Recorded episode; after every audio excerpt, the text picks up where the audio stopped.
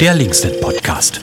Wir sprechen heute in unserem Podcast äh, mit Artyom. Artyom äh, lebt in Dresden, ist dort auch Mitglied der Linken. Und wir reden ja um den Jahrestag, wenn man das so nennen will, des äh, großen Angriffs Russlands auf die Ukraine, auf die gesamte Ukraine. Und äh, Artyom, du bist, glaube ich, nah am Thema, auch emotional bewegt dadurch, auch politisch interessiert oder verfolgst das, bist selbst ähm, irgendwie involviert. Erstmal die sehr globale Frage, wie blickst du zwei Jahre nach diesem 24.02. Äh, auf die Situation, auf die Lage in der Ukraine? Wie verfolgst du das noch? Wie präsent ist dir das noch? Äh, danke erstmal für die Einladung. Ich bin froh, hier zu sein. Ich äh, verfolge es immer noch sehr, sehr ähm, betroffen und äh, bewegt. Äh, und ich merke zum einen, dass ähm, das Thema Ukraine so ein bisschen vergessen wird. Also ja, äh, wo ich nach ersten Tagen des großflächigen Angriffs äh, ganz viel Interesse gesehen habe, auch von linken Politikerinnen und Politikern, äh, was jetzt, würde ich schätzen, äh, sehr wenig präsent ist, das Interesse. Abgesehen von den Friedensverhandlungsappellen und Alibi, ähm, Alibi-Verurteilungen von Putins Angriff und Okkupation.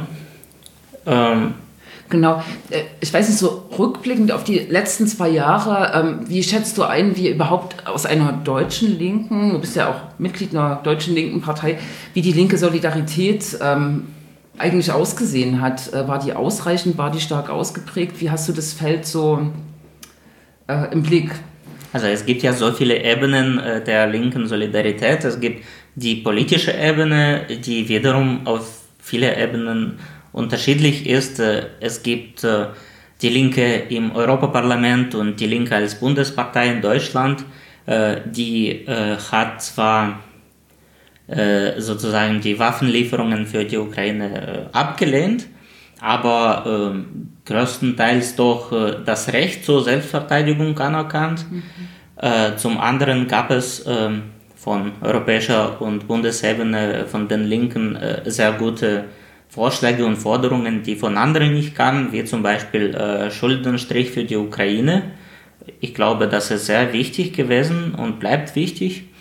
Äh, genauso wie äh, was wir auch kürzlich von Martin Schädewan, dem Bundesvorsitzenden, gesehen haben, äh, hat äh, die, äh, das Asyl für russische äh, Oppositionelle gefordert, was, glaube ich, nicht nur den russischen Oppositionellen äh, nütz, nützen würde, sondern auch der Ukraine, wenn Russland so auf diese Weise geschwächt wird und die russischen Oppositionelle dann äh, besser auch der Ukraine helfen könnten.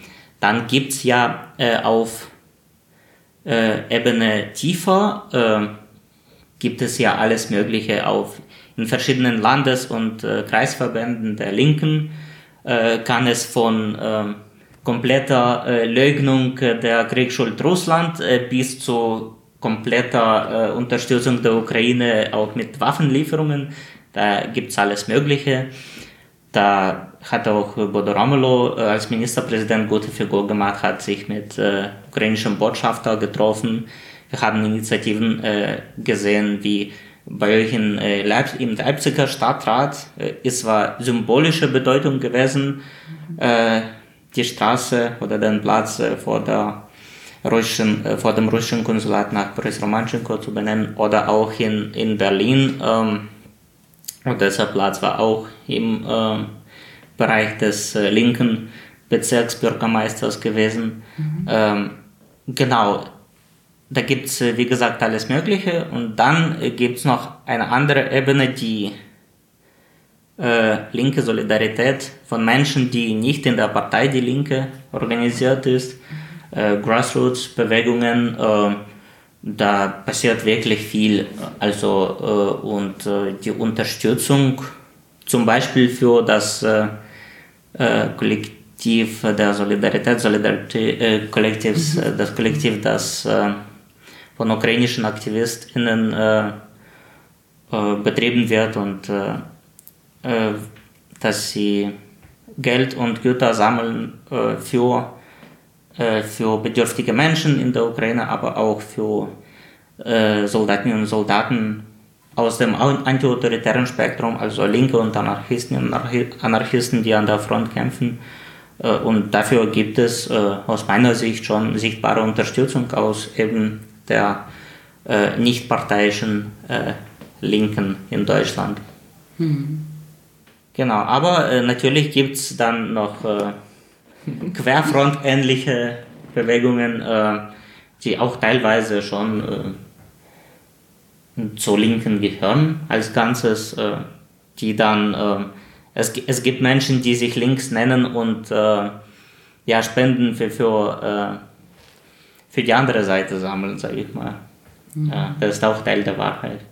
Vielleicht, vielleicht mache ich mal genau die Abbiegung, ähm, weil ich habe schon das Gefühl, dass ähm, dieser 24.02.2022 hat schon auch so einen Spalt in die Linke nochmal stärker ein, ähm, äh, eingeschlagen quasi. Ne? Und es hat sich schon getrennt an der Frage, wie stehe steh ich zu Russland. Jetzt haben wir ähm, in den zwei Jahren auch die interessante Situation gehabt, ähm, dass die Linkspartei sich jetzt neu aufgestellt hat oder aufstellen wird oder muss äh, und dass sozusagen schon eine Trennung äh, auch stattgefunden hat von den Teilen, die in der äh, Russland-Ukraine-Frage äh, reaktionär sich positionieren, um Sarah Wagenknecht. Ähm, wie siehst du sozusagen vielleicht auch die Chancen in dieser neuen ähm, Linkspartei, ähm, die außenpolitischen Diskussionen oder auch die Diskussionen ähm, um das Thema Russland-Ukraine neu zu führen? Du hast ja gesagt, so es ist sehr plural, die äh, Meinungslandschaft auch in der Partei, aber siehst du jetzt eine Chance, da vielleicht auch eine größere Einigkeit herzustellen? Mhm. also mit, mit dem Austritt von Wagenknecht äh, ist schon mal der schlimmste Teil raus aus der Partei, äh, diese Rhetorik, dass äh, äh, Sanktionen Wirtschaftskrieg gegen Russland sind. Mhm. Das haben wir nicht mehr sichtbar in der, Partei, in der Partei vertreten. Also hin und da doch, aber jetzt wieder marginalisiert. Mhm. Was wir nach wie vor haben, ist äh, dieser aus meiner Sicht falsch verstandene Pazifismus, äh, Ablehnung der Waffenlieferungen. Ähm, Einerseits, andererseits äh, ist, glaube ich, aus meiner Sicht die Position, wenn nicht gestärkt, aber zumindest nicht geschwächt, dass die Sanktionen äh, konsequenter sein müssen, auch insbesondere gegen äh, Amtliche äh, in Russland, gegen ähm, Machtapparat, äh, gegen äh, Waffenindustrie. Ein Beispiel auf dem Europaparteitag, der kürzlich war, hat sich die Linke explizit dafür, also Sanktionsforderungen geschärft, indem mehrheitlich für konkrete Sanktionen gegen Atomindustrie Russlands genau verabschiedet wurde. Äh, da hat die Linke sogar die Nase vorn im Unterschied zu anderen Parteien. Und da sind wir konsequenter. Genau, wie gesagt, äh, nicht alles, was der progressive Flügel äh, will, konnte umgesetzt werden in der Programmatik. Zum Beispiel, dass die Waffenlieferungsfrage nicht mehr so generell abgelehnt wird, sondern wirklich dann im Zweifelfall ganz genau auf die Ursachen und Wirkungen äh, geschaut werden muss in, in jedem Fall. Äh, aber das ist wahrscheinlich, äh, hat auch wahrscheinlich damit zu tun, dass ähm, die Delegiertenzusammenstellung auf dem Europaparteitag äh, noch äh, viele Mitglieder und Delegierte äh, hatte, die eben jetzt schon weg sind, glaube ich. kann ich nicht sicher sein, sagen, werden wir schauen im nächsten Jahr oder in diesem Jahr schon. Ähm, ich sehe die Chance, dass sich da was bewegt, aber das ist auch keine Selbstverständlichkeit, insbesondere im Kontext der gesamtgesellschaftlichen Diskussion, dass auch die, diese Kriegsmüdigkeit eben da ist und äh, die falsche Vorstellung äh, anwesend ist, dass wenn wir jetzt äh, dem Putin ein Drittel der Ukraine geben, äh, wird er gleich wieder friedlich sein. Das stimmt, ne? Also genau, vielleicht gibt es sozusagen eine Erneuerung, ne? wobei ich immer unsicher bin, ob so im Spektrum der äh, demokratischen Parteien, ob es jetzt sozusagen wirklich eine Linke braucht, die auch in diesen Waffenlieferungschor einstimmt. Ich bin ja auch immer noch gespalten. So mit dem konkreten Blick auf die Ukraine ist es anders, so, ne? aber wo, wo fängt man an, wo hört man auf? Das mhm. ist so, genau.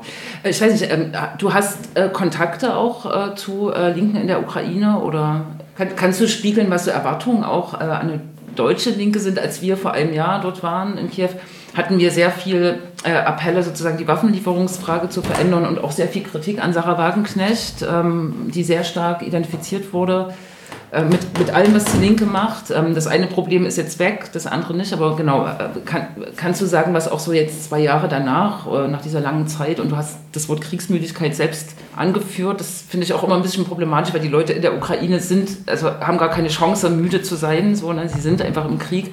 Aber genau, kannst du oder spiegeln, was so Erwartungen auch an uns sind quasi? Also ich hatte den Eindruck, es gab bemerkenswerte Rede der äh, Vertreterin äh, von Sozialen Ruf äh, auf dem Parteitag 2022 war das, glaube ich. 20, ja. Mhm. Ähm, mit dem Otto, dass ja, wir erwarten von euch nicht viel, aber könnte wenigstens nicht so laut sein mit diesen Stimmen gegen, gegen Waffenlieferungen. Ähm, ich glaube, da hat sich nicht viel geändert, auch nach dem Austritt von Sarah Wagenknecht. Äh, wie gesagt, wie ich gesagt habe, äh, diese radikale Rhetorik ist weg, äh, dass Sanktionen Wirtschaftskrieg sind, ist, aber der Rest bleibt gleich. Ich glaube, die ukrainische Linke hat nach wie vor keine Erwartungen von uns. Da müssen wir schon beweisen, dass wir uns ehrlich bemühen äh, für den gerechten Frieden für die Ukraine, äh, dass wir uns wirklich ehrlich für die Gewerkschaften in der Ukraine einsetzen. Ja, das äh, steht uns vor und äh, sie haben wirklich äh, wenig Zeit oder keine Zeit, äh, mit allen Strömungen der deutschen Linken auseinanderzusetzen. Sie haben wirklich Besseres zu tun, konkret Geld für ihre Genossinnen und Genossen einsammeln, Solidarität eben bei, bei den Parteien äh, äh, einholen, äh, wo sie das für realistisch halten. Und da sehen wir zum Beispiel ähm, dadurch, dass ähm, eine Organisation ähm, von osteuropäischen äh, linken progressiven Parteien gegründet worden äh, ist, äh, von aus Polen, der Ukraine. Polen wird da durch Rasem vertreten. Mhm äh, und anderen Ländern.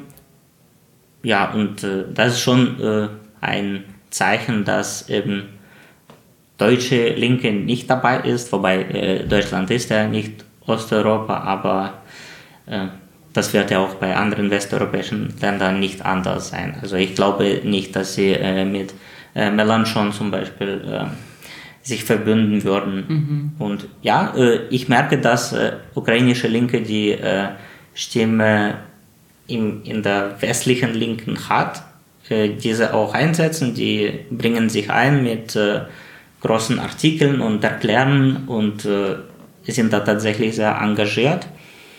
Mm, ja, müssen dem gerecht werden als deutsche Linke.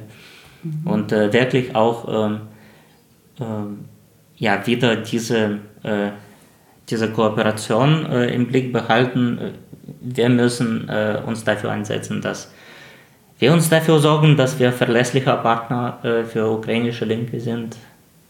Okay. Das war es schon. Und ich denke, wir werden in, ähm, auf, äh, unter dem Podcast ein paar Links äh, setzen zu den Organisationen, die du jetzt auch äh, mhm. genannt hast. Genau. Vergessen wir nicht die Solidarität. Ja. Danke dir. Vielen Dank.